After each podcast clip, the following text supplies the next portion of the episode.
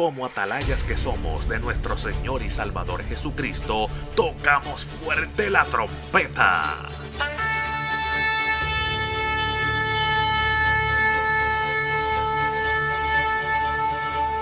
Con mensajes de alerta, somos Aplastado Podcast.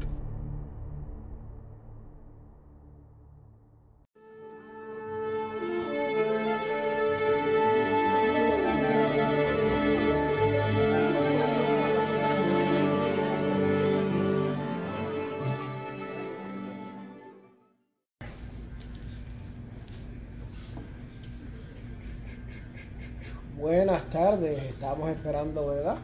Este momento para compartir con ustedes. Gracias por permitirnos llegar hasta tu hogar. Estamos teniendo un programa hoy muy especial, un episodio que es la, la terminología correcta, muy especial, donde tenemos aquí a mi amigo, mi hermano Antonio López. Y vamos a estar hablando acerca de la palabra de Dios, vamos a estar hablando acerca del conocimiento, eh, algo bien importante que la iglesia necesita hoy en día, hemos hablado de varios temas y quiero hacer una pequeña oración antes de comenzar porque sabemos que todo lo que hacemos lo hacemos para glorificar a Dios. Así que vamos a estar hablando, así que sé parte de esta conversación. Mantísimo Dios y Padre Celestial, te pido que ahora mismo tú abras nuestras mentes y abra la mente de las personas que vayan a escuchar y puedan entender, Dios mío, lo que tú tienes para ellos y para nosotros, Dios mío. Danos la fuerza y ayúdanos a que podamos vencer y conquistar, Dios mío. Sin ti no podemos hacer nada, Dios mío. En el nombre de Jesús, toma control del tiempo, danos fuerza, danos energía y danos lo necesario en esta noche. Danos la unción de tu Espíritu Santo, Señor. En el nombre de Jesús. Amén, amén. Así que vamos a estar leyendo en Nehemías capítulo 8. Sí, bueno, este, en realidad, pues cuando tú me comentaste para hacer este conversatorio, por decirlo así, esta, esta dinámica, pues lo que a mí me, vino a la mente fue la cuestión del conocimiento eh, como un requisito, eh, por decirlo así, para uno poder perseverar en la creencia cristiana que uno tiene. Como tú sabes, el cristianismo es, como dicen, hay un refrán que dicen eh, secularmente, especialmente cuando uno está trabajando en el gobierno en Puerto Rico, que dicen, esto es para 30 años, tú la has escuchado, dicen, esto es para 30 años, es como que coge lo sabe, que tienes 30 años, pues el cristianismo, yo me he dado cuenta que es también una carrera de vida. Amén. Y cuando me puse a pensar en esa invitación que tú me hiciste para conversar y eso, pues yo dije, ¿por qué no hablar del conocimiento? ¿Sabes? De qué es lo que te ayuda a tú perseverar cuando vienen los momentos difíciles, tanto externos como internos. Claro porque aquí hay que tener bien claro, y para no extenderme mucho en esto que hago la introducción del tema, que muchas veces vienen retos, incluso en el mismo caminar este, cristiano, no vienen de personas necesariamente inconversas que te quieran hacer daño, sino a veces uno enfrenta retos en el mismo, ¿verdad? Este, caminar como cristiano. Entonces, pues, quisiera antes de pasar a Jeremías, yo pienso que deberíamos de hablar un poco de Oseas 4.6 Oseas 4.6. Porque Oseas 4.6 es ese famoso versículo que dice, eh, mi, mi pueblo perece por falta de conocimiento. Claro. Entonces, este, yo quisiera más hablar un poco, que hablemos un poco de eh, enfocado en las personas que tal vez están eh, recién convertidas o personas que, aunque lleven muchos años en el Evangelio, que tal vez se sienten que, que que le están dedicando poco tiempo a lo que es el conocimiento de la, doctrina cristiana, por decirlo así. Y son las bases bíblicas este, que nos llevan a todo lo demás. No, claro, y que tenemos que entender que hay una gran perspectiva, una percepción de que cuando las personas se convierten nuevas, nuevos convertidos, y, a veces caemos en el, en el vacuum de que, mira, eh, me convertí, eh, quiero ministerio, quiero predicar, quiero cantar, quiero adorar, quiero servirle a Dios, pero sin conocimiento no podemos hacer eso, sin conocimiento pues realmente fracasamos, fallamos de lo que, de lo que Dios pide de nosotros. Y es bien importante entender que sobre todas las cosas el conocimiento es bien importante y bien necesario porque si no pues vamos a fracasar. Sí, si no tenemos conocimiento pues lo que está hablando el hermano pues vas a es tirar puños al aire, ¿sabes? Esto no es del más rápido, es del más que, ¿sabes? Se dedique y se, se encuentre con eso. Amén, amén. Pero yo creo que este es el momento más importante para dejar claro. Amén. Porque uno habla de conocimiento y las personas rápido piensan que uno está hablando de, eh, tú sabes, de que uno tiene que ser un experto en letras. Claro, no estamos claro. hablando de eso. No, no, no, claro. ¿sabes? Estamos hablando de que Tiene para que tú poder doctor perseverar en el cristianismo, tú tienes que conocer de lo que es la base bíblica Claro, de la doctrina. correcto. Y eso no se conoce de un día para otro. Correcto, correcto. Aquí lo que uno tiene que hacer es día a día, todo lo que uno escuche, ¿verdad? Todo lo que uno haga para Dios, pues pasarlo por el filtro de la palabra. Claro. Eh, y eso es lo que yo quiero este, este, llevar, porque mucha gente ven y con la cara de estofón tal vez que uno tiene o que tienes Ajá. tú, y piensan que uno está tratando de decir que las personas tienen que... El cristianismo es una Sí, cosa que, sacar que un bachillerato. no es tan complicada como la Ujú. gente lo quiere presentar. Eh, Esto no hay que tener título, esto no hay que tener certificado, esto no importa el grado de teología que tú tienes. Eh, de hecho, tú sabes que en la Biblia hay un montón de hombres que eran este, Pedro, pescador. Sí, sí. Eh, habían hombres también que tenían un, un alto social, estatus Claro. social como Pablo, pero habían hombres que eran Del vulgo. eh, recau- recaudadores de impuestos, Ujú, eran ujú. este, eh, pescadores, ¿sabes? Y, y no estamos hablando de ese conocimiento tal vez que el mundo hace pensar a la gente de que tiene que ser un, un Tener un- experto en la letra como tal, un, un- una persona bien preparada académicamente. Tener una universidad, un grado asociado, un bachillerato. Exacto. Y eso es bueno. Porque claro, no, no- no claro. estamos diciendo que no te prepares, pero Claro. lo que estamos diciéndote es que realmente lo más importante aquí es que tengas un conocimiento de lo que es el cristianismo, de lo que es el Dios. cristianismo para que en ese proceso en el cual tú estés perseverando y te vengan momentos difíciles tanto de, de afuera como interior, ¿verdad? Porque a veces hay diferencias entre entre eh, diferencias entre cristianos. Claro que sí, Este, claro que sí. Porque a veces hay cristianos que han aprendido una mentira a través de los años y la siguen repitiendo y repitiendo y ellos mismos se la creen. Un error. Es un error, a veces son líderes. Y ¿Qué pasa? por eso, por eso mismo es necesario el conocimiento, Claro. no, no vamos a, no vamos a pelear con la persona, pero Claro, hay claro. personas que llevan años viviendo un error porque alguien se lo dijo así, y esas personas, por eso empezamos, no solamente para los nuevos convertidos, es para todo el que quiera agarrarse, porque empezamos con eso de que, mira, hay gente dentro de la iglesia ahora mismo que vive un error y, y sigue predicando el error y sigue pasando ese error de generación en generación y eso es un error. Sí, no sí, no claro. es verdad, entonces no tiene fundamento bíblico, no tiene base. ¿Y, y qué, qué tú esperas lograr con eso? No puedes lograr nada, no, no se puede alcanzar nada Claro, con un En error. otras palabras, para verdad, yo creo que ha quedado bastante claro, pero para sumarizarlo, una persona analfabeta, secularmente hablando, puede ser un gran hombre, un Claro. gran sabio de Dios. Claro y que eso sí. es lo que yo quiero decir. O sea, Claro, no estamos aquí sí. hablando de que para tú ser un buen cristiano tú tienes que tener un nivel intelectual alto, no estamos hablando de eso. Y nada, habiendo aclarado ¿verdad? ese punto, Claro, claro, claro. pues yo tengo varios versículos que tú también los tienes y que sería bueno hacerlo, ¿verdad? hablar de ellos a modo de este conversatorio y como te sí. mencioné, se ha hablado a través de los años mucho de Oseas 4.6, Ujú. Pero fíjate que Oseas 4.6 que dice, lo tengo aquí, mira lo que dice Oseas 4.6, qué interesante, Oseas 4.6 dice, eh, pues por falta de conocimiento mi pueblo ha sido destruido. Wow. Obviamente estamos hablando en los tiempos en cuales el pueblo pues estaba sufriendo fracaso tras fracaso por haberse apartado de, ¿verdad? de, Claro. de la, de la enseñanza de Dios de, de esos tiempos que ha estado escrita, ¿verdad? Eh, lo que se conocía en el Antiguo Testamento en ese entonces. Eh, y hablando de ese tema del Antiguo Testamento, fíjate qué interesante, eh, me voy a atar al conocimiento ahora también. Estamos viviendo en unos tiempos, ¿tú eres judío? No, No, ¿verdad? que yo sepa, no. Ok. Eh, yo no soy judío.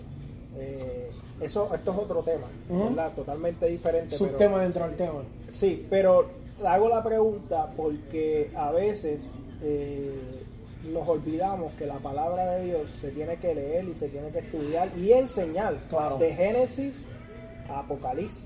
Claro. No es de Génesis a Malaquía. Mucha gente le da mucho peso a Génesis a, Ma- a Malaquías. Ajá.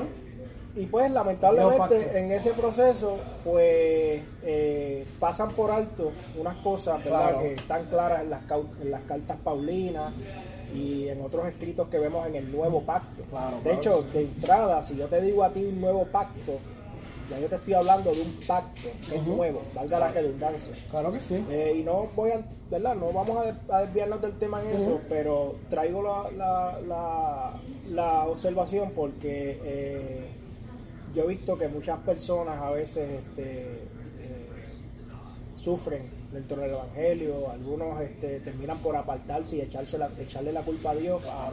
Y es porque lo que han aprendido del Evangelio es una doc- no es doctrina, porque en realidad No, una eh, doctrina es una enseñanza basada. son unas enseñanzas llenas de preceptos humanos, Sin preceptos fundamento, de sí, hombres. eh, unas, eh, hoy día a veces es común convertir un sacrificio en una en un mandato y entonces a veces peor aún eh, juzgamos al que no cumple con ese tipo de sacrificio y le decimos que está en pecado.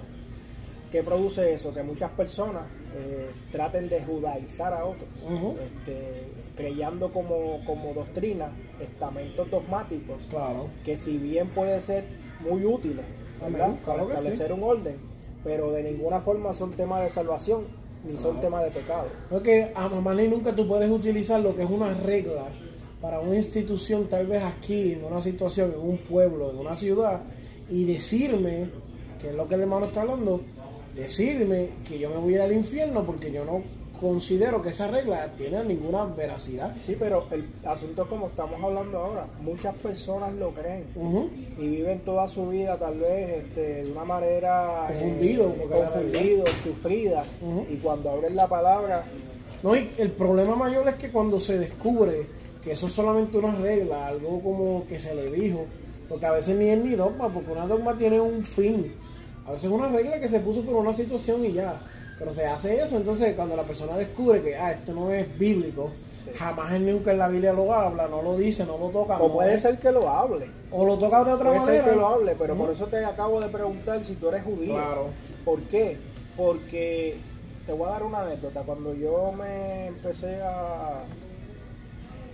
Unos hermanos de la iglesia, ellos van a la iglesia donde yo, yo estoy. Ah, bro, estamos aquí en un negocio y en vivo. Este, cuando yo me, me convertí, por ejemplo, un hermano en la iglesia me dijo, mira, este, comienza a estudiar la palabra de... eh, se me fue el hilo, eh, comienza a estudiar la palabra desde Mateo. Y yo decía, pero ¿por qué me está hablando, enseñando a estudiar la palabra de Mateo? Desde Wow. Mateo. Y tenía, tenía cierta sabiduría porque él me decía, mira, este, tú estás ahora mismo bajo un nuevo pacto, porque Ujú. cuando Jesucristo vino, el sacrificio en la cruz, Claro. eh, estableció un nuevo pacto. Y no me lo estoy inventando yo, porque uno habla de nuevo pacto o de nuevo testamento y la gente dice que uno está tratando de televersar la palabra, Sí, sí, pero sí. vamos al índice de la palabra. Vamos a sencillo, vamos a establecerlo sencillo, porque yo no estoy estableciendo aquí nada. ¿Qué dice aquí? No, no, no, nada. ¿Qué dice aquí? ¿Qué dice aquí? Libros del Antiguo Testamento. ¿Qué dice aquí? Libros del Nuevo Testamento. En la nueva, en la versión Reina Valera también lo dice. Entonces, si tú buscas la definición de testamento, ¿cuál es la otra palabra a- a- a- este, sinónimo, un sinónimo a testamento? Pacto, pacto. Pacto. Sea, hay muchas cosas, este, Víctor, en estos temas de la palabra que son sentido común. Claro, claro que sí. Entonces, yo siempre le digo a las personas, tú tienes que empezar ese ejercicio básico. ¿Sabes? Tú tienes que decir por sentido común y volvemos a lo mismo, tú no tienes que ser un exégeta ni tienes que ser un teólogo para Sí, saber. sí. Espérate, la palabra tiene dos partes. No, y que es necesario que estudie la palabra. A veces la gente, la- a veces la gente está diversa a eso y dice, no, pero es que yo no soy un exégeta, yo no soy un teólogo, yo no soy instituto, yo no, yo no tengo letras, yo no fui a la universidad, pero es que ese es el problema, que no se trata de eso, se trata de que estudies la palabra, que conozcas a Dios para que tengas un conocimiento. Que conozcas a Dios y... Tengo un versículo que quiero leer cuando Sí. tengas una oportunidad. Sí, este, lo último que quería decir en cuanto a ese tema, para terminar el- eh, esa línea de pensamiento, es que, este, o sea, este, estamos hablando de que el nuevo, el- de ninguna manera estamos diciendo que el antiguo pacto No, tiene no, claro, claro. La palabra tiene validez de Génesis y Apocalipsis. No, eso es lo que estamos diciendo, que, que realmente Incluso- no puedes sacar uno del otro, tiene que la tener... palabra dice que Dios es el mismo ayer, hoy y siempre. Claro. Lo que pasa es que, obviamente, cuando tú vas a las cartas paulinas, por ejemplo, tú te das cuenta que hay unos estamentos para el pueblo judío Claro. que, de hecho, nosotros somos salvos por gracia. Claro. El llamamiento original de salvación era, tenías que cumplir con dos requisitos. Número uno, tenías que ser judío de nacimiento. Número uno. Y número dos, tenías que cumplir con la ley mosaica. Si tú no cumplías con la ley mosaica, Sí, la no- dispensación tú no- de la, de la, de la ley. Mira qué interesante esto, perdona, rapidito. No, no, no, porque una cosa se entrelaza con la otra. Cuando tú vas a Santiago 2.10, Santiago 2.10 te dice que el que no cumple en un solo punto, en un punto de la ley, se hace culpable de todo. Correcto. Que Se hace culpable de todos. Míralo aquí, Santiago 2.10 dice, mira cómo dice Santiago 2.10. Eh, el que, pero el, porque el que cumple con toda la ley, pero falla en un solo punto, ya es culpable de haberla quebrada, ya es culpable de haberla quebrantado toda. Yes, yes. ¿Por qué Santiago dice esto? Porque estaba en ese momento dándose la práctica de personas que querían judaizar, Ajá. pero en realidad no eran judíos. Correcto. Querían judaizar a la gente que no eran judíos. En estos tiempos se da el proceso de que hay personas que quieren volver a traer la ley judía a personas que estamos viviendo aquí en Occidente, que somos gentiles de Claro. nacimiento, y para colmo hablan de salvación y pecado a base de una ley judía que en realidad es una ley No aplica. judía. La verdad es que no aplica. Que, que Jesucristo la tuvo, por eso Dios tuvo que mandar a Jesucristo, Claro. porque no había hombre que pudiera ser salvo por esa ley. Ni los mismos judíos podían cumplir la ley. No significa que sea más fácil con Jesucristo, porque ahora Dios está mirando mente y corazón. No, claro. no solamente el ahora, ahora es más fuerte. Ahora es más fuerte porque ahora Pero- to- estamos todos dentro del pacto. Judíos y no judíos, y ya no es según la ley, porque antes, si la ley decía una cosa, ahora la gracia dice más. Ahora, en tu pensamiento, en tu corazón, tienes que cuidarlo y guardarlo, porque ya le son parte al Señor. completo. dice más en cuanto a pecado, Claro, claro que pero sí. menos en cuanto a dogmas. Mira Sí, qué interesante. Sí, no, no, pues claro. Antes el pueblo judío estaba lleno de dogmas y de preceptos humanos. Ajá. Eh, se enfocaba mucho en la apariencia. Correcto. Se enfocaba mucho en lo que tú hacías. Por eso Jesucristo tenía tanto problema con los Ajá, fariseos. y mientras pareciera que estaba bien, estaba y bien. los encaraba porque la ley era actúa, eh, la ley decía guarda el sábado, guardabas el sábado Sí, y ya estaba y ya. bien. Aunque tú estuvieras en tu mente, en tu mente divagando. digabando y no te interesara guardar Claro, nada. claro. Entonces Jesucristo viene y te dice, ahora es más fuerte, pero es más claro. fuerte en cuanto a pecado, Claro, pero claro. es más liviano en cuanto a dogma, Sí. porque ahora el Evangelio se abre universalmente a toda cultura. ¿Y cómo tú vas a meter, eh, a crear en, en estamentos dogmáticos como doctrina? Ujú. cuando hay tantas diferentes culturas en el mundo. Entonces, perdóname, tú y yo somos puertorriqueños, Claro. pero hay chinos, hay, eh, mira, vamos, no vamos a irnos tan lejos, aquí mismo en Estados Unidos, Sí, eh, la cultura americana, americano. eh, Blanco. se le conocemos, ¿verdad? En, Los blancos y los negros. La jerga este, eh, latina muchas veces se le conoce como gringo, ¿verdad? Ah, los gringos. un término pueblerino. Tienen una cultura diferente. Claro que sí. Eh, La manera de adorar no es la misma, la manera de congregarse no es la misma, la manera de que vestirse no es la misma, la manera de que ellos eh, tienen su sistema do- dogmático, su sistema eclesiástico, Entonces, nada es tú igual. yo al principio, cuando, ¿sabes? Yo he ido a iglesia este americana, Claro, digo gringo, y el, y el, y el, De blancos y morenos, de, de- gringo, de afroamericanos y, y blancos. Sí, sí. Pero el método del servicio de adoración es mucho más, eh, tal vez más introspectivo, más calmado Que que un- la fogosidad latina. Ajá, correcto. Entonces, volviendo a esos temas de lo que es importante conocerlos a base de la palabra, hay mucha gente, eh, Perdón que...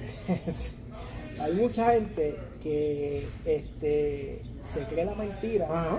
de que si tal vez no actúan de X o Y manera en culto, eh, pues no tienen la unción del Espíritu Santo. Correcto, y quiero hablarte de eso, porque estábamos hablando de eso no hace, hace unos días atrás, estamos hablando. De que si estás en un culto y si no estás alabando, a veces la gente hace eso porque la gente lo manda, pero ¿qué es más preferible? Que tú sientas adorar a Dios de tu manera, que, que tú estés en un culto ahí haciendo eso porque otra persona te manda. Entonces, es como yo digo, yo no oro antes de acostarme a dormir, porque antes de acostarme a dormir lo que yo tengo es sueño yo lo que quiero es dormir. Antes de acostarte a dormir, ¿qué tú estás haciendo? Durmiéndote, ¿verdad que sí? Mira, tú vas a venir, tú vas a venir donde Dios y vas a venir. Ay, Señor, eso no le sirve a Dios, eso no es una oración grata. ¿Tú sabes lo que tú tienes que hacer? Saca un periodo antes de conseguir el sueño o llegar a ese punto y ora a Dios conscientemente de lo que tú estás hablando. Entonces, que es que tú vengas, la oración, una de las oraciones más importantes antes de dormir, y tú vengas a donde Dios a, darle a bostezo y eso, eso no, yo te digo la verdad, eso no sirve. Mira, hay personas que... Este, y estamos hablando acerca del conocimiento, para que conozca y sepa. Hay personas que eh, el Espíritu Santo a menudo toca, claro. brincan, danzan, hablan lengua. Claro que sí, claro eso que sí. sí es cierto, eso es bíblico, eso pasado y pasa. El asunto es que no podemos juzgar la unción del Espíritu Santo a base de quién vemos que habla lengua, quién brinca o quién salta. Correcto. Porque este, Jesucristo... No, estamos haciendo una desayuda. Hay personas que pueden estar haciendo diferentes manifestaciones visibles y están en una vida que no la agrada a Dios. Y puede ser que la manifestación ni sea de Dios. Mira, a tal punto que, ¿qué tú crees? ¿Qué cosa? Yo siempre digo, ¿qué cosa tan grande, mano? ¿Tú sabes lo que es sacar un demonio? Para tú sacar un demonio a otra persona. Claro. Este, eso es algo que, que, Entre comillas, tiene que estar bien metido con Dios. Y sabemos que hay un pasaje en la palabra donde Jesucristo dijo, mi nombre hicieron X, mi nombre Por eso, por eso digo que entre comillas, porque nosotros, nuestra perspectiva, nuestra perspectiva nos han dicho, tienes que orar y tienes que ayunar porque este género no sale sin oración ni ayuno. Sin embargo, también tú ves una parábola como la de la parábola del, del, pues, del, escriba y el publicano, que está en Lucas 18, donde tú ves a, a un este escriba eh, bien arrogante, Señor, dame, te, te, una parábola, obviamente. Sí, sí, sí. Te doy gracias porque no he sido pecador como estas personas, claro. ayuno, oro, hago todo esto. Y estaba el, el, el el publicano en el piso, todo humillado, no se atrevía casi ni levantarse, pidiendo al Señor por, por, lo pecador que era. Es correcto. La, palabra, la parábola nos enseña que, Jesús, que se complació más en el que estaba. O sea, esto no se trata de lo que tú puedas hacer, lo que como tú te puedas manifestar. De que las manifestaciones están, están. Claro. Pero hay personas que comienzan a fingir o a hacer manifestaciones o se sienten fuera de grupo porque pues, tal vez este, le han enseñado eso, le han enseñado que mira, si tú no brincas, tú no saltas, tú no tienes ilusión del Espíritu Santo. Si no estás en una gritería, un, como digo yo a veces, un show. Eh, no le digo, yo entiendo lo que quiere decir, pero yo también, ¿sabes? El, el, espíritu se manifiesta y se puede manifestar no, en, voz, alta. O sea, sí, él hace como él quiera, pero lo que yo me refiero es que hay gente que lo hace, un espectáculo, hace, es, es, más, voy más allá. Hay gente que ha convertido esa, ese, ese mover del espíritu, que es real, en un sensacionalismo. Entonces, este es lo que a mí me choca, como tú estás hablando. Son personas que dentro de la iglesia te hablan lengua, te danzan en el espíritu, tienen revelación, pero salen. Y esto es lo que te quiero leer. Amos, a mí, Osea 6.6. Porque misericordia quiero y no sacrificio. Y conocimiento de Dios más que holocausto. Entonces, dentro de la iglesia, ellos te hacen estos sacrificios y estos holocaustos. No, no todas, ¿verdad? no, no, estamos hablando, estamos hablando de algunas. Sí, estamos hablando en este punto eh, general de las personas que hacen esto de la manera errónea. Y el enfoque de esto es precisamente eso: que si una persona que está practicando esto o que tiene tal vez ese tipo, pues lo que te estamos diciendo es: mira, tienes que meterte en la palabra, porque a través del filtro de la palabra es que tú sabes si se está practicando en X o Y eh, de, de X o Y forma, pues realmente va a tomar la palabra, ¿no? Porque lo que yo he visto es que hay muchas personas confundidas que a veces terminan por apartarse porque no quieren este, meterse en la palabra. Y a mí, me a mí, por ejemplo, a mí me lo han dicho, hay, personas que, pues, nuevos en el Evangelio me han dicho, mira, como esta persona hace esto y hace eso, estamos haciendo una aclaración que no son todas las personas que danzan, hablan lengua, eso no es. Hay un pequeño grupo dentro de la iglesia que está corrompido y eso es lo que yo quiero decir.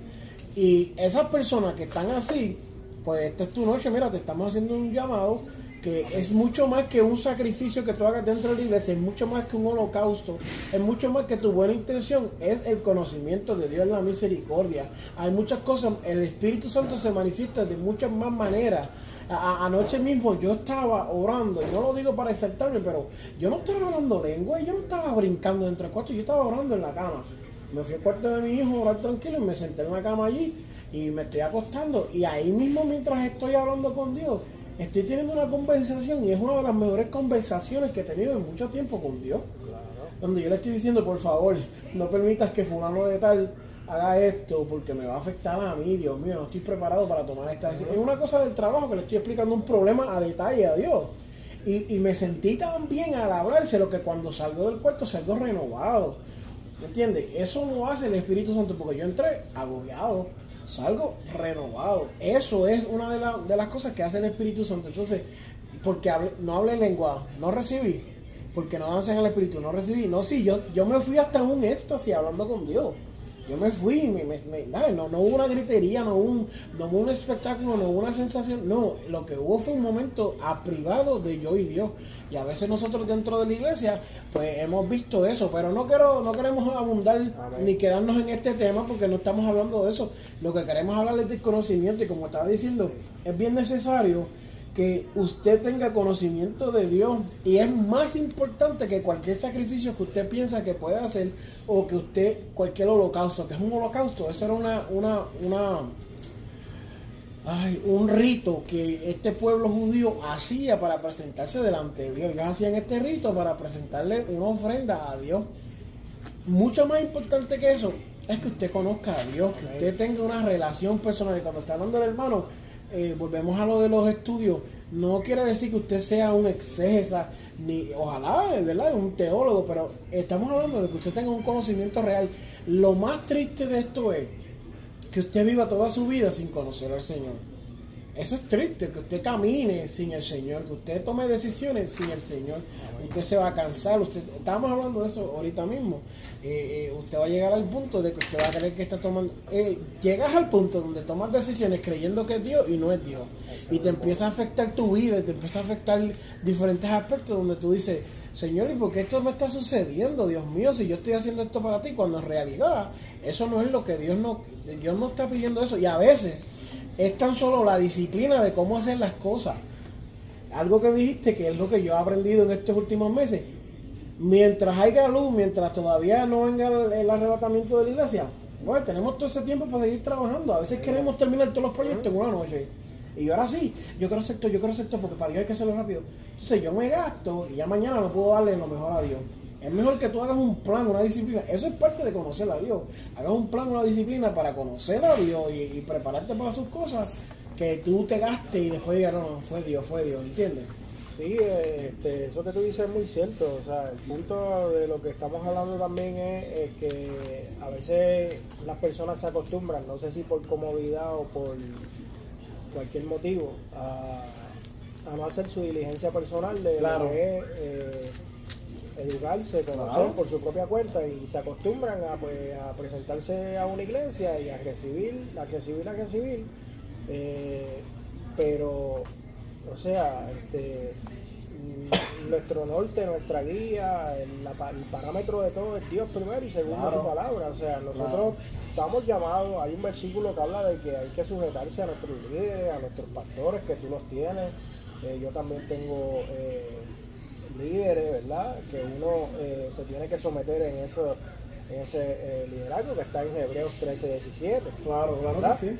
Pero por encima de eso está la palabra. ¿Qué te quiero decir con esto? Que si una persona se acostumbra a ir a la iglesia, a escuchar y escuchar y escuchar, mira, hay personas que se pueden equivocar, lo que, como te hemos dicho, han creído de por años, eh, han algunos convierten en eh, asuntos dogmáticos y preceptos de hombres en doctrina No, y, y lo enseñan como doctrina, hablando de que si no, no cumples con X o Y precepto dogmático, pues es un tema de salvación, o que Claro. te pierdes. Cuando en realidad a veces son sacrificios este, individuales que, vamos a estar claros, Dios los sacrificios los va a valorar y los va a Claro que sí, claro que sí, claro que El sí. problema es cuando yo hago un sacrificio para. Dios, ¿verdad? Que no es un tema de pecado, y considerando lo que hablamos al principio, que estamos en, una, en un llamado, ya el llamado es universal, Claro, tenemos claro. miles de culturas. Y por encima de eso, considerando que la iglesia es solo una, Claro. somos un solo cuerpo. ¿Sabes? Aquí no estamos hablando de que este grupito salva diferente, el otro no salva diferente. Claro. Cuando Jesús venga, viene por una iglesia y punto y se acabó. Correcto. O sea, el problema está en que yo esté estableciendo, ya sea por mi cultura o por los dogmas que yo tengo, ¿verdad? Eh, unos sacrificios que yo hago y yo diga que tú estás en pecado, que tú no te salvas porque tal vez no tienes el mismo, no haces, no practicas el mismo sacrificio que yo practico. Eso es lo que, lo que hay que, que- No, y que con un punto que estábamos hablando también es que, mira, yo te voy, yo, yo hablé de esto, yo, yo, yo me, me responsabilizo por esto, ¿verdad? Porque salió un programa en la televisión que estaban hablando que todo era la fe. Yo te voy a decir algo que por encima de la fe tiene que estar el conocimiento a Dios. Tú no puedes ahora venir y decir, no, porque yo por fe hago esto, yo por fe. No, y, y quiero hacer una aclaración, y esto va a sonar un poco fuerte, pero quiero que lo tomes como es. Tampoco tú puedes poner la iglesia por encima de lo que es Dios. Porque hay gente que vienen a, a, a idolatrizar A idolatrar. lo que es la- el sistema eh, eclesiástico. Entonces, no, no, pues yo voy a hacer esto porque la iglesia, no, no, porque esto es la iglesia. Le- Entonces, le voy- dentro de la iglesia, Le voy a dar un nombre a eso que te he dicho. Eso se conoce muchas veces como religiosidad. ajá, una religiosidad.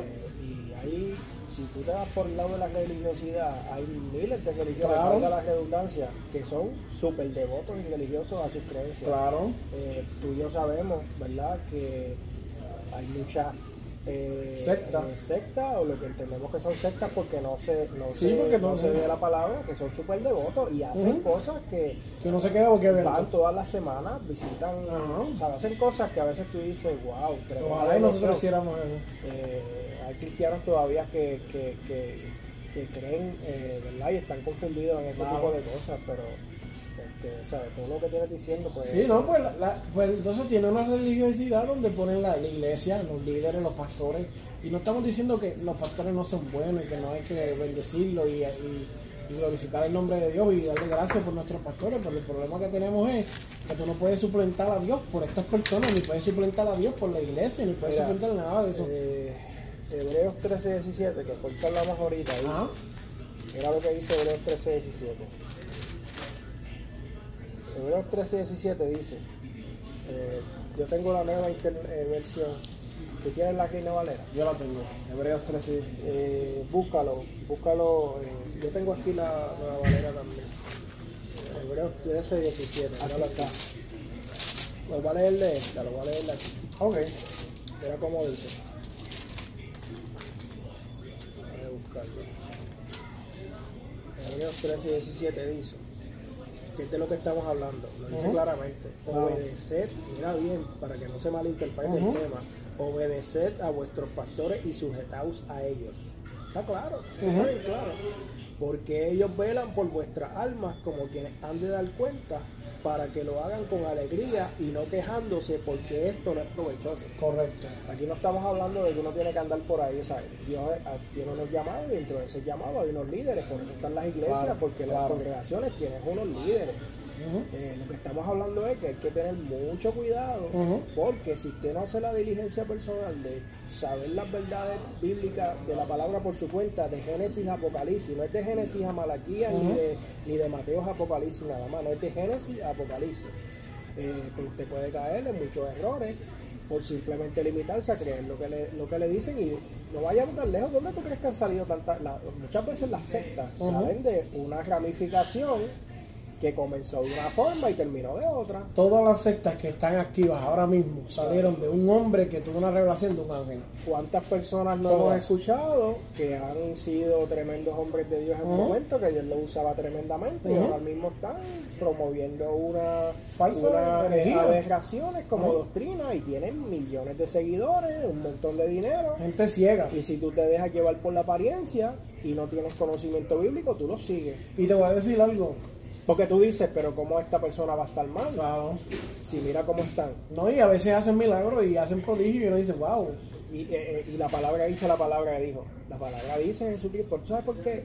En los últimos tiempos la palabra dice que muchos se van a perder porque van a venir pro- falsos profetas. Que ya están los falsos profetas. Claro, claro. Pero va, va a incrementar más. Incluso va a venir gente que van a decir que Jesucristo está caminando por la tierra. Eso está en la palabra también. Claro que sí, claro que sí. Y, y, y de ahí que viene la revelación, viene el anticristo, vienen muchas cosas más. Claro. Este, entonces, ¿qué pasa? mano, tú me tienes que llamar con eso, te lo tengo que decir de verdad. Este, entonces, ¿qué pasa? Que se van a dejar llevar, se van a perder. ¿Y tú crees que esa gente que van a venir van a ser gente morona o gente que no tiene ningún conocimiento? No, no. Van a ser, va a haber gente que el que lo va a seguir va a hacer porque va a entender que esa persona tiene la verdad. Porque mira lo que es cuando, este, ¿cuál fue el problema cuando estaban sacando el faraón que, que estaba Moisés, ¿verdad? Eh, con el pueblo de Egipto que estaba el faraón, ¿verdad? Ujú. Me corrigen si me estoy equivocando. ¿Qué era lo que pasaba? Que venían los adivinos y los hechiceros del faraón y hacían lo que, lo que ellos hacían. Sí, hacían, una, hacían un chancho ahí, hacía, pa- parecía lo mismo que estaba haciendo Moisés. Pasó en la época de Jeremías. Ajá. Jeremías tenía la verdad. Claro. Y a Jeremías lo estaban tildando como un loco. No es correcto. Y, y- y Este- ese es el punto que le voy a decir algo, amado, que nos escucha y que, nos, que va a prestar atención a lo que estamos hablando. Si usted se pierde, usted no puede culpar a nadie porque es, es su llamado. Llamado. conocer esto. Entonces ese es el problema. Vamos a ponerle en un escenario loco para que entienda. Usted va a una iglesia que no se lee la Biblia, entonces usted te está haciendo una desayuda a usted mismo, porque si la Biblia, que es lo que, lo que es el pan de día a día, si usted no conoce a Dios a través de estas escrituras, no, usted se está haciendo una desayuno. Esto es lo que estamos hablando de las Eso es estamos hablando, y- y mira. la- las falsas expectaciones. Entonces, tú no lees esto, esto, que se aplica a tu vida, esto que sale, que es un manantial de vida.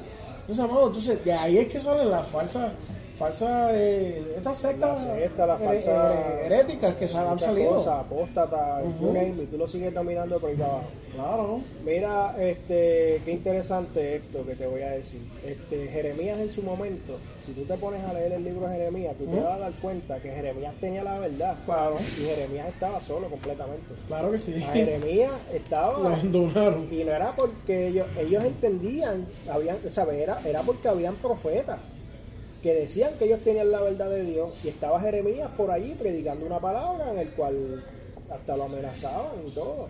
¿me Claro? ¿no? Y no solamente él, Entonces- muchos de los otros este, profetas. Y Jesucristo, que tú me dices de Jesucristo. Claro. Jesucristo nos dice que a los suyos vino y no los reconocieron. Y ya sabemos que Jesucristo es el, parámetro nosotros seguirlo. O sea, que. Y digo esto porque a veces es muy lamentable, pero a mí se me hace difícil entender que no todo el mundo, incluso líderes que estoy hablando, entienden esto. ¿sabes? Y qué pasa, que cuando a veces hay cosas que no son completamente bíblicas y hay un hermano que tal vez se preocupa por entenderlas o aplicarlas a lo que es la doctrina bíblica per se, confunden lo que es la sabiduría que tú estás tratando de tener Con contienda. versus contienda. Entonces es un terrible mal que está pasando porque yo he escuchado que no, eso es un problemático. Mira, mi hermano, tú sabes de qué estamos lo hablando. aprender. No, no es que yo es lo que quiero aprender, pues yo quiero aprender. Claro. Pero ¿y tú? Que eres líder o que eres pastor. No, claro, eso No estás tú llamado a seguir la palabra como esté, porque Claro. tú te... Mira, para mí, yo, ¿sabes? Y esto lo debe de pensar todo el mundo de la misma forma. Primero que un llamado al pastorado, al liderazgo o quien sea, no vamos a hablar pastorado liderazgo. No, en general, en general. Es un llamado de Dios, punto. Claro. Y el manual para tú hacer las cosas como Dios manda está aquí. Claro. ¿Tú sabes cuántas veces yo hablando con personas que son cristianas, que tienen mucha sabiduría, sabiduría de Dios, yo he pensado que un versículo es de una forma, o he creído algo que es una forma, Ajá. y la persona, ¿tú sabes lo que yo le agradezco mucho a esa gente? Dice, una "Mira, eso es perspectiva. así". Sí, claro, claro. Este, eso no está hablando de lo que tú crees que está hablando, eso no se dijo en ese contexto. Claro. O cuando se dijo eso, estaba pasando esto en ese mismo, en ese mismo sí. este momento que dio a la otra cosa. Y tú no puedes traer eso a este momento ahora porque está, está totalmente desencajado. Y tú sabes, mira, y con mucha humildad, los que me conocen saben. Yo digo, mira, pues fíjate, yo no lo había visto. esa- Ey, yo no puedo entender cómo hay personas que tú traes versículos por la palabra, tú quieres hablar de la palabra. Mira, Judas 1.3 dice, Judas 1.3 dice Ajá. que debemos contender ardientemente Ardientemente por la fe. Sí, y mucha gente está confundida. claro. Porque Judas no te está mandando a contender con el que está cerrado a decir No. yo no quiero saber de la palabra. Claro que no. Porque también tenemos que verle en Pedro, que Sí. Jesucristo le dijo, tú toca la puerta, el que no quiere escuchar lo que tú dices, tú tienes que hacer polvo de y los sigue por tu camino. Ahora, si somos cristianos queremos aprender del Evangelio día a día, porque esto es un constante, como Claro. dijimos al principio, esto es una carrera, eh, no es ni de 30, es de por vida. Ajá, de, vi- vitalicio. Eso no es contender, hermano. No, y y que tampoco Eso tú puedes es contender. pretender que un cristiano, no eres cristiano si no estás dispuesto a entender la palabra. Mira. Si no eres cristiano, si no estás dispuesto a que te... ¿Sabes qué? Que yo he tenido muchas mejores... Las mejores conversaciones que yo he tenido son con otras personas de otras sectas, hasta ateos. Digo, no digas de otra secta, porque eso significa que tú Bueno, no, no de otras sectas, sí, de, de- bueno, de sectas. Entiendo lo que quiere decir, y de esas cosas así. ¿Por qué? Porque estas personas me retan a mí y me preguntan y me hacen, me hacen cuestionarme lo que yo creo por fe. Entonces, me dicen, ¿cómo tú crees en Dios? ¿Cómo tú ves esto? ¿Y ¿Cómo tú ves lo otro? Y tú mismo te vas desarrollando. Es decir, tú no te permites tú mismo tener la oportunidad de leer las cosas diferentes y ver las cosas, nunca vas a crecer. Y no te estoy hablando, cambia las verdades originales. En ese caso, yo entiendo lo que quieres decir, Ajá. estoy totalmente de acuerdo contigo en algunas personas, ¿verdad? Pero yo en general, la conocimiento, general. tienes- tienes un punto. Yo por lo menos, yo en mi parte pienso, eh, o sea, y hay cosas que yo no negocio. Y eso No, lo aprendí claro. de mi tía, que yo, ella fue el instrumento que yo utilizo para yo convertirme. Yo soy cristiano, yo creo mi fe cristiana a base de experiencias con Dios Claro. y mi fe. O Claro, sea, hay claro personas, yo sé que eso no es lo que tú quieres decir, Ajá. pero lo digo porque a lo mejor hay una persona que se Sí, puede que no vaya a interpretar. mal entender. Hay personas que se quieren ir por la tangente y siempre están como que abriendo puertas y tanteando. Mira, si Sí, no, soy no. cristiano ya tuve una experiencia con Jesucristo, yo no necesito de, de estar Sí, tratar otra- otra tratando- religión no, otra cosa. O sea, aquí estamos hablando de que, claro, hay personas que te ponen el camino No, y a veces uno su fe aumenta más porque tú ves los argumentos de ellos y eso aumenta más tu Y tú no sabes si tú te lo vas a ganar. Porque a veces no, a veces nos cerramos. Ah, que si no, tú no sabes si tú hablando, tú estás en el supermercado y te viene otra persona de otra religión a darte un tratado y tú le hablas a ellos. Estás dispuesto, eso es lo que me refiero yo, para gracias a la, la aclaración. Tú estás dispuesto a escuchar, le, escuchar en términos de que tú le vas a decir, mira, esta es la verdad.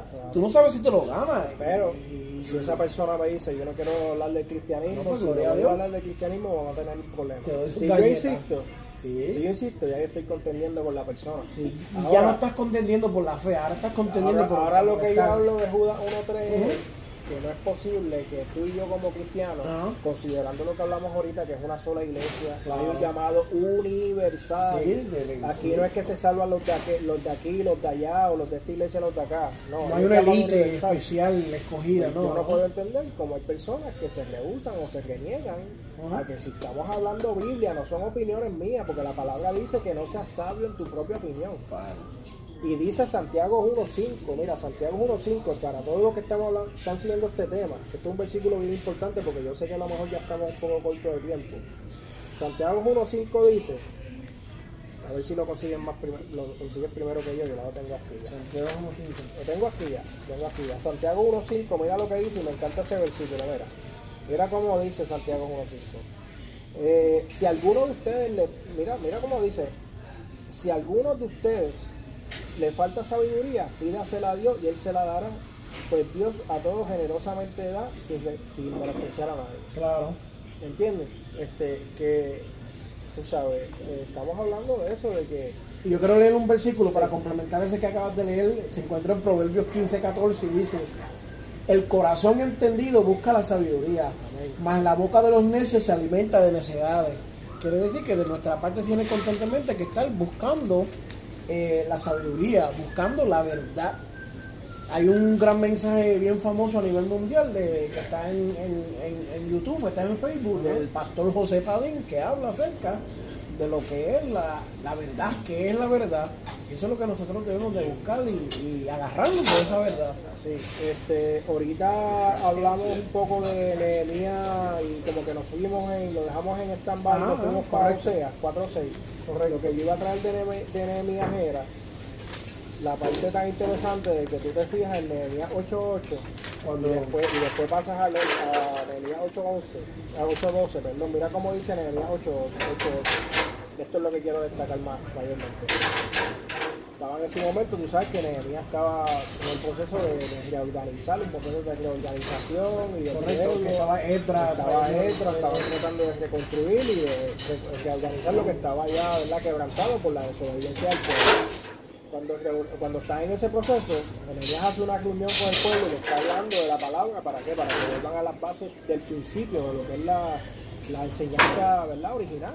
En ese momento, ¿verdad? La, la ley mosaica, porque estábamos todavía antes del sacrificio de Jesucristo.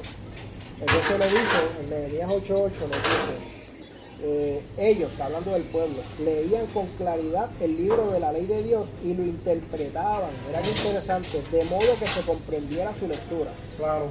¿Cuántas personas hoy día no se interesan porque los que están escuchando la palabra comprendan su lectura? Claro. Muchas veces hay esta actitud de que esto es lo que hay, esto es lo que aquí se cree, esto es lo que hay. Incluso, mira, mira, da tanta vergüenza ajena. Yo en un momento dado asistí a un lugar que yo entendía que era una iglesia, pero que obviamente pues, no era iglesia, ¿verdad? Por otros motivos era una secta y yo no lo sabía. Y en un momento dado, la persona, el líder de esa secta, Puerto Rico, dijo, aquí se va a hablar, esto es lo que se enseña aquí, y el que no le gusta tiene las puertas abiertas, y hay un montón de iglesias allá afuera, tiene la libertad para congregarse donde se quieran congregar, se puede ir. No. ¿Qué dice, la para, qué dice Juan Díez, el buen pastor?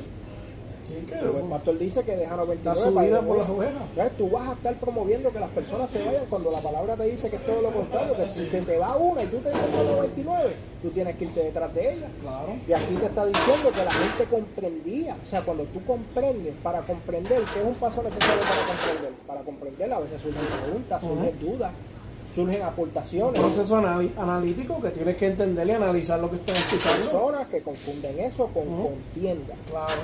Y yo no pongo, yo no pongo en duda, ¿verdad? Eso no lo dice tan específicamente aquí, pero quién sabe si algunos hermanos ahí en el momento, eh, tantos años que pasaron en esa desobediencia, que nunca entendieron algo, que ahora volviendo a la ley tenían Wow. dudas, que las hicieron y el mismo Nehemías ah, se las aclaró allí.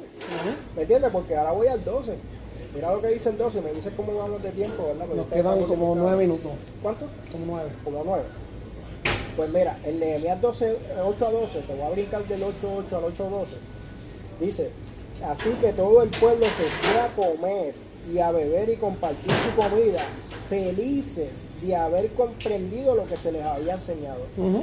¿Cuántas personas salen hoy día con duda de, de- de un, de una, estudio? Confundido. Salen confundidos de la iglesia, que es lo más triste y lo más y penoso hacen que hay. preguntas o si traen un tema Ujú. con versículos bíblicos, una interpretación sana, porque eso es otra, la palabra tiene una sola interpretación. Claro, claro que sí.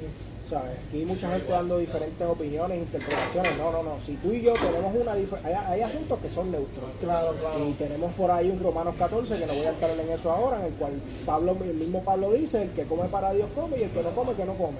O sea, hay asuntos neutros, que son asuntos de cultura y que no tienen que ver con pecado, que eso era lo que estábamos hablando ahorita, que uno no los puede traer como dogma para condenar al que no lo hace, porque una cosa es un asunto dogmático de X o Y cultura o X o Y, eh, este, ¿verdad? En específico, tradición. a algo de pecado. En tu casa tú haces unas cosas de una manera y no puedes los decir. pecados están claros, por Ujú. ahí está Galatas 21, No, claro, por ahí claro, está claro, y no estamos hablando del viejo pacto, estamos hablando del nuevo pacto, porque si tú te fijas, la mayoría de los pecados que están en el viejo pacto se repiten en el nuevo. Claro. Y a eso tienes que añadirle que Jesucristo ahora es por mente, corazón y por tus intenciones, no es nada más porque tú lo hagas o no lo hagas.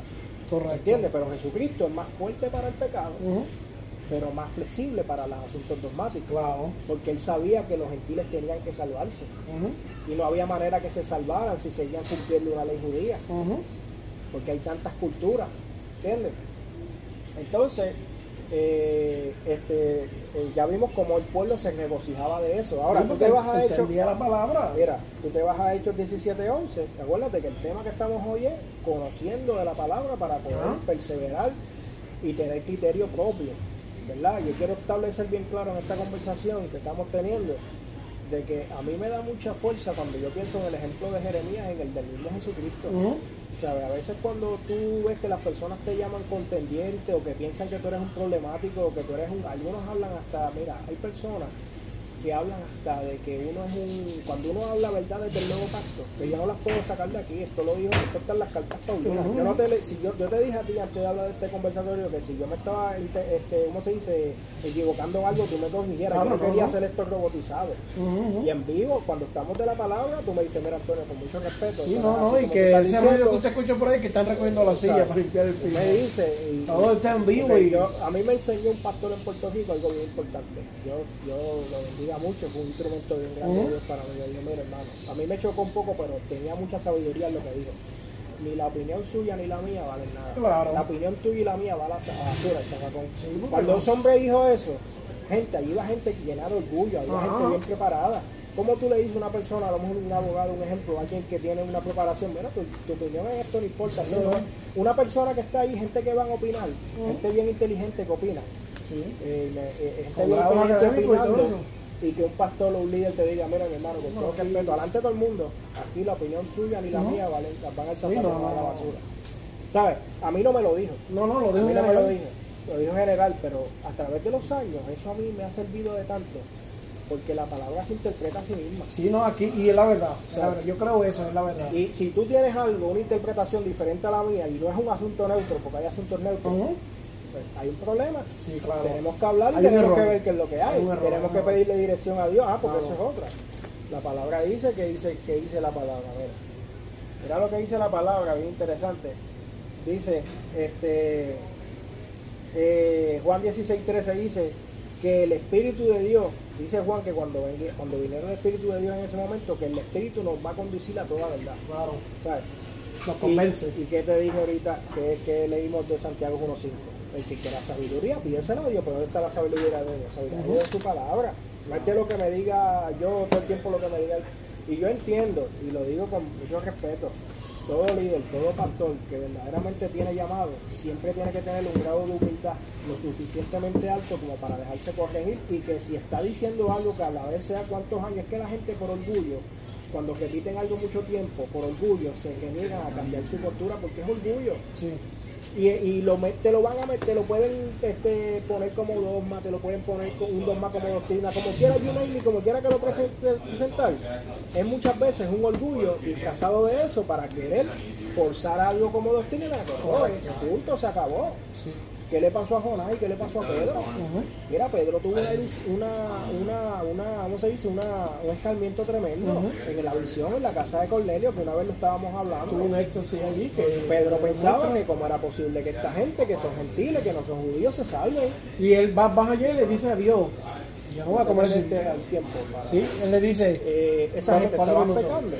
él le va más allá y le dice, Señor, pero que eso está inmundo. Y Esa gente dice, estaban pecando. no, Algo, pero tenían algo, porque si no Ujú. Pedro no va a decir, además de ser judío, ellos tenían algo que no parecían, tal vez lo que, como le dijo, ¿te acuerdas cuando Dios le dijo a Samuel, de. David, no te mires en las apariencias, porque el hombre mira las apariencias, pero yo miro el corazón? Claro. Hoy día hay mucha gente mirando apariencias. ¿Qué hace? ¿Qué hace? Brincó, saltó, danzó. Volvemos a lo que es el espectáculo. Usa esto, usa lo otro, se pone así, no usa esto, a la actuación, al sensacionalismo, ¿Entiendes? si no se viste así, si no habla así, si no camina así. Hay escuelas que te enseñan a, a profetizar según la estadística. Sí. Y eso es lo que estamos hablando en el día de hoy. Es más importante que tú busques el conocimiento. Y, y yo creo que en otro futuro conversatorio, ¿verdad? de- que se dé, este, No, claro, vamos sería oportuno hablar de lo que es este, los preceptos humanos de hombre. Claro. Ay, por ahí está un Gálatas 3, cuando Pablo habla de eso bien claro. Está un Mateo 15, que vamos a de Pablo por ahora. Ujú. Hablar del mismo Jesucristo, Dios hecho hombre. Hablando, Jesús Mateo hablando. 15 dijo, esta gente de labios me honra, pero su corazón está lejos de mí. ¿Por qué? Porque están llenos de preceptos humanos. Y le dice más, él le dice, aprende, que ellos aprendan a limpiar el vaso de adentro en vez de lo de afuera. ¿Qué quiere decir? Que ellos estaban limpiando lo de afuera. Y eso es lo que hacen mucha gente hoy en día. Se, se, se comen las migajas y se, se contentan con eso. Es mucho más amado. Y este es un tema de 3, 4, 5 horas fácil. Y, y, y, Mm. y, yo he hablado acerca de lo que es las dogmas en, le- en la radio y he predicado este, eh, lo que si es bueno o no para la iglesia. He hablado acerca de las doctrinas, he hablado acerca de las enseñanzas. Es bien necesario que entendamos que, que, que, que esto es necesario. Y, y voy más allá, es necesario que tú seas retado, que tú seas cuestionado, es necesario que tú seas empujado a la verdad, que, que, tú, eso, eso, esas escamas de los ojos se te caigan, ¿verdad? Y conozca. Que es necesario que por encima de todo esté Dios. Y la, mira, la gente se cree que la palabra es algo, eh, volvemos a lo que estamos hablando al principio, o sea, aquí lo, aquí no hay que hacer, aquí no hay que hacer este, tener un grado universitario, Sí, sí, aquí no hay sí. que- la gente se cree como que ah, no, yo soy cristiano, pero los que los que leen la Biblia, eso es para allá, para los que estudiaron teología, eso es para los que están en el instituto. Es una, mentira, una exclusividad para la. Mentira mayor, mentira mayor, mira, como te decía al principio, que yo te decía, mira, este, hay mucho error porque es que ahora mismo tú y yo somos evangelistas. Claro el que que sí. está en el banco es evangelista. Lo único que que tú necesitas para ser evangelista es aceptar a Cristo como tu Salvador y se acabó. Una vez tú aceptas a Jesucristo, Mateo 28 te habla de una gran comisión un llamado, que dice ir a predicar las buenas nuevas del Evangelio. tiene un llamado. Entonces, ¿cuál es mi afán de que, me- de que yo tengo que... Hay gente que se molesta si no dicen que aquí está libre. Ah, evangelista internacional. Yo no tengo problema, vamos a aclarar, yo no, No, tengo no. problema con que alguien se llame evangelista. No se agiten los Eso, eso, no, no, internacionales. eso, es un or- eso es admirable porque, porque Claro. es bueno que la persona Y tú lo que te es un orgullo, un privilegio y la persona es digno que una persona sienta orgullo. La palabra de Dios dice que, que, que el que se avergüenza del Evangelio de Jesucristo se va a avergonzar de, de- avergonzar de él. Eso no es lo que quiero decir, porque la gente son rápidos, le encanta malinterpretar. No, gózate con lo que Dios te ha Yo lo que estoy queriendo decirle es que aquí no hay no hay ministerios altos ni bajitos, ¿sabes? Claro. Porque el que barre el, el- el templo, ahorita hablamos de la parábola Ajá. del escriba y el publicano, Sí. puede ser que agrade más a Dios que el que está predicando, Claro. porque es una cuestión de mente y corazón. Y aquí no podemos hacerle creer a la gente que porque no son parte de X o Y ministerio de, de predicación o no son evangelistas eh, a diario, frecuentemente, que no lo son. Sí. Porque yo tengo un ejemplo, yo tengo una persona bien cercana que me ayudó, que fue la que Dios utilizó para yo convertirme. No es de predicar este, este, este, al frente. Incluso Claro. está ciertamente tímida, tímida la persona. Porque a veces la gente confunde el llamado. sabes la de personas que ha impactado Claro. en el trabajo, Claro. en la calle y en otras cosas, porque ella sabe, está clara de que eso ella es una evangelista por, por llamado natural. No necesariamente necesita un altar para predicar. Y todas esas verdades están aquí, están aquí. Yo quisiera antes, yo sé que el tiempo está traicionando un poco, pero hay un versículo bien importante que tiene que ver con esto del conocimiento, igual que o sea 4.6, que lo que hemos hablado de Nehemías y Santiago 1.5. Tienes 20 Y segundos. está en Hechos 17.11. Hechos 17.11 dice, Pablo elogia a la gente de Berea porque mira cómo dice, dice, estos eran de sentimientos más nobles que los de Tesalónica, de modo que recibieron el mensaje con toda avidez, avidez y todos los días examinaban la escritura para ver si era verdad lo que se les anunciaba. Wow. O sea, esta gente le decían algo y se iban a escudriñar para ver si pasaban por un filtro. Hoy día el que pasa por un filtro es un contendiente. Sí, es un problemático. Y ahí que está el error. Pero nada, el tema, ¿verdad? Vicky se es- extiende. Es, es interesante y lo que queremos darle un mensaje, Claro. darle un mensaje a las personas que están, que se quieren, ¿verdad? A los nuevos conversos o a los que llevan años que, que en verdad Contiendan ardientemente por la fe y es Eh, necesario el conocimiento.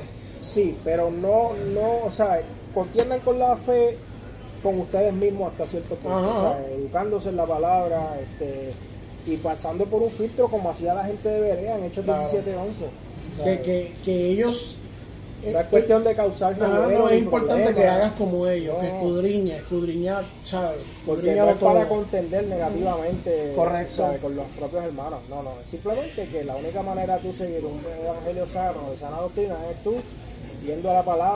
Estos temas son bien, bien interesantes porque yo he visto, a mí me da mucha pena a veces ver, este, hay jóvenes, especialmente jóvenes, muchas veces que, que, ¿verdad? que tal vez por su experiencia de vida normal, tú sabes que en la etapa donde- de la vida uno tiene diferentes Ujú. etapas y la juventud de los adolescentes, teenagers, pues a veces no están suficientemente maduros y a veces, ¿verdad? No se ocupan por conocer estas verdades de la palabra, por eso tuve muchos casos de jovencitos que desde pequeños han ido a la iglesia sin convicción, simplemente porque los padres los llevan y los llevan, nunca han estudiado la palabra y después cuando llegan adolescentes, ah, perdóname, adultos que tienen un cierto nivel de autoconvicción propia, se apartan. ¿Por qué? Porque nunca conocieron, nunca estuvieron al dentro de primera mano de lo que es la palabra. Just letting you guys know, our lobby closes in about 15 minutes. Ok. Ok, thank you, sir. Thank you so much. Y entonces, este, eh, pues es importante eso, que ellos aprendan que no necesariamente, o sea, eh, una vez predicamos te aprendiendo a mirar como Dios. Ujú. O sea, eh, para tú saber cómo Dios te evalúa, cómo te ve, tú tienes que leer la palabra y de Génesis y Apocalipsis, porque hoy día se está dando mucha dinámica de diferentes este, eh, congregaciones, han subido sectas y hay que pasar todo por el filtro de la palabra como hacía la gente de verdad. Claro. No, eh, es bien importante que entendamos esto. Te estamos haciendo una exhortación porque la Biblia dice escudriñar las escrituras porque os parece que en ellas se encuentra la vida eterna. Si tú no escudriñas la escritura, pues realmente no puedes entender y decirle, mira, soy salvo, no puedes tener esa convicción de la salvación. Pero eh, queríamos hacerte ese llamado y ese entendimiento de que entiendas, ¿verdad? Queríamos hacerte esa exhortación, perdón, de que es necesario que entiendas esto. Por encima de todo, por encima de cualquier opinión, duda, pregunta, eh, cuestionamiento, cualquier persona, cualquier eh, institución, cualquier movimiento, cualquier concilio, cualquier, cualquier cosa. Lo más importante es esto, mira, Dios está dispuesto a enseñarte, como yo, el versículo que leí en Proverbios eh, que, que decía, el, el- la persona sabia busca la sabiduría, ¿verdad? Eh, la persona buena busca la sabiduría, más el necio se deja llevar por las necesidades de la boca de las otras personas. eso es así. Y, y es, es interesante, Para que- ahora que dices eso, muchas personas, imagino que tú has escuchado que dicen, ah, estoy buscando iglesia, estoy buscando iglesia, estoy buscando iglesia. Y a veces llevan, entonces te dice, para tú conseguir un lugar donde tú congregarte, ¿verdad? Ujú. A- Hebreos 10, 25, que habla de que, tene- de que nos congregamos siendo cristianos, ¿verdad? Pues, el mejor eh, este filtro que te ayuda a tú saber dónde congregarte es la palabra. Claro. Mucha gente quiere que Dios le diga, Señor, dime, confírmame dónde me tengo que congregar. Eso yo lo he aprendido, ¿verdad? De la, experiencia, ¿verdad? Que Dios me ha usado, que Dios me ha permitido que pasen, que me han chocado y de verdad me sirven, porque ahora mismo, este, pensando en eso, tú no tienes, mira, este, la palabra es lo que te dice a ti donde tú tienes que quedarte congregándote fijo. Ujú. Ya, a punto, se acabó. Donde yo me estoy congregando, siguen esto al pie de la letra. No hay iglesia perfecta. Somos No, no, claro, no claro. estamos hablando de eso. Donde sea que se congreguen humanos van a haber imperfecciones, pero estamos hablando de la doctrina, de la palabra. Aquí se cumple, se sigue, se traza. Como decía un pastor en Puerto Rico, se traza la palabra de Génesis y Apocalipsis, considerando que nosotros somos parte de un nuevo pacto de Mateos Apocalipsis. Se traza así. Pues ahí tú, tú lo usas de barómetro. Entonces otra cosa también es que, yo no sé tú, pero de nueve personas que tú encuentras apartadas, que te dicen, yo creo en Dios, sí, no, pero yo no voy a la iglesia porque la iglesia es un hipócrita. Lo mismo, falta de conocimiento. Correcto. O sea, la gente dice que Dios le ha hecho cosas que nunca le ha hecho y que le han hecho humanos, personas en la iglesia. Y cuando tú te pones a leer la palabra, te das cuenta que esas personas que te juzgaron o que te dijeron que tenías que hacer esto, que no lo hiciste y dijeron que te ibas al infierno, que te pierdes, en ningún momento eso está aquí. Claro. En ningún momento eso está aquí, en ningún momento Jesucristo lo condenó ni lo pidió. Las cartas paulinas de Pablo, este, Romanos 14, Romanos 15 y diferentes otros, la- el suceso que pasó con Cornelio, eh, con Pedro. Que Pedro terminó aceptando en Hebreos 10:25, mira qué interesante, Pedro dijo, en verdad comprendo, después de la visión que tuvo lo del, del suceso con Cornelio, Ajá.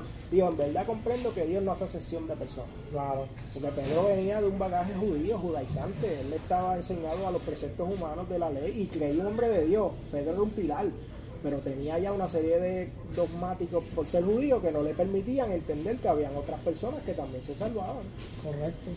O sea, y nada, yo creo que sacando el tema, que es un... eh, en su momento, tú sabes, uno pasa por diversas cosas que lo hacen a uno este, aprender cosas de la palabra, pero volvemos a lo mismo, no hay que ser un teólogo, ni hay que ser un Claro. exégeta. Es simplemente uno pedirle dirección a Dios, como dice Santiago 1.5, y complementar esa dirección con la palabra. Correcto. Lo importante es que entendamos eso, que lo más importante es eso, amado. Así que queríamos mandarle un saludo a toda la audiencia que se conecta a través de. Spotify, eh, Radio Public, eh, Apple Podcast, Google Podcast eh, y todos los otros canales que tenemos, Facebook, YouTube, Instagram, Twitter. Dios los bendiga. Eh, esperemos que verdaderamente puedan retener algo de parte de Dios, que puedan. ¿verdad? Eh, Dios. que esto sea de bendición para sus vidas, que esto pueda ser de edificación. Así que este fue tu hermano Víctor Martínez. Dios los bendiga a todos y como hemos dicho, nadie se menosprecia, o sea, la palabra y para adelante en el Señor con sus defectos y virtudes, pero mejorando día a día para ser un mejor ¿verdad? ser humano. Amén, amén. Así que Dios los bendiga.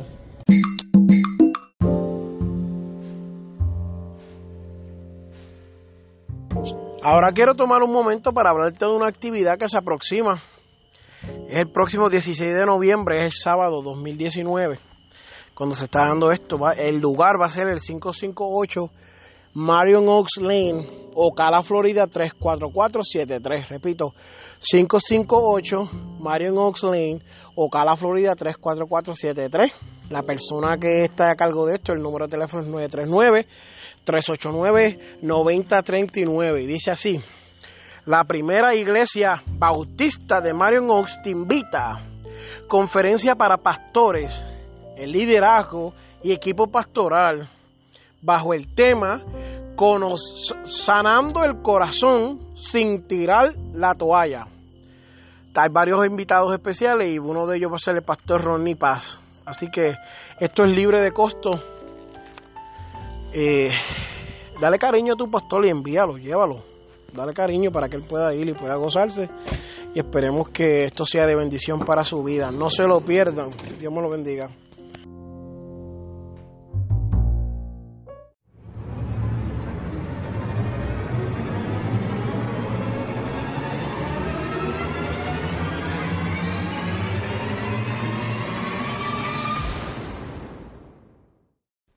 Este programa fue presentado por Aplastado Podcast, porque como atalayas que somos de nuestro Señor y Salvador Jesucristo, tocamos fuerte la trompeta. Con mensajes de alerta y sin ningún temor, porque si Dios con nosotros, ¿quién contra nosotros?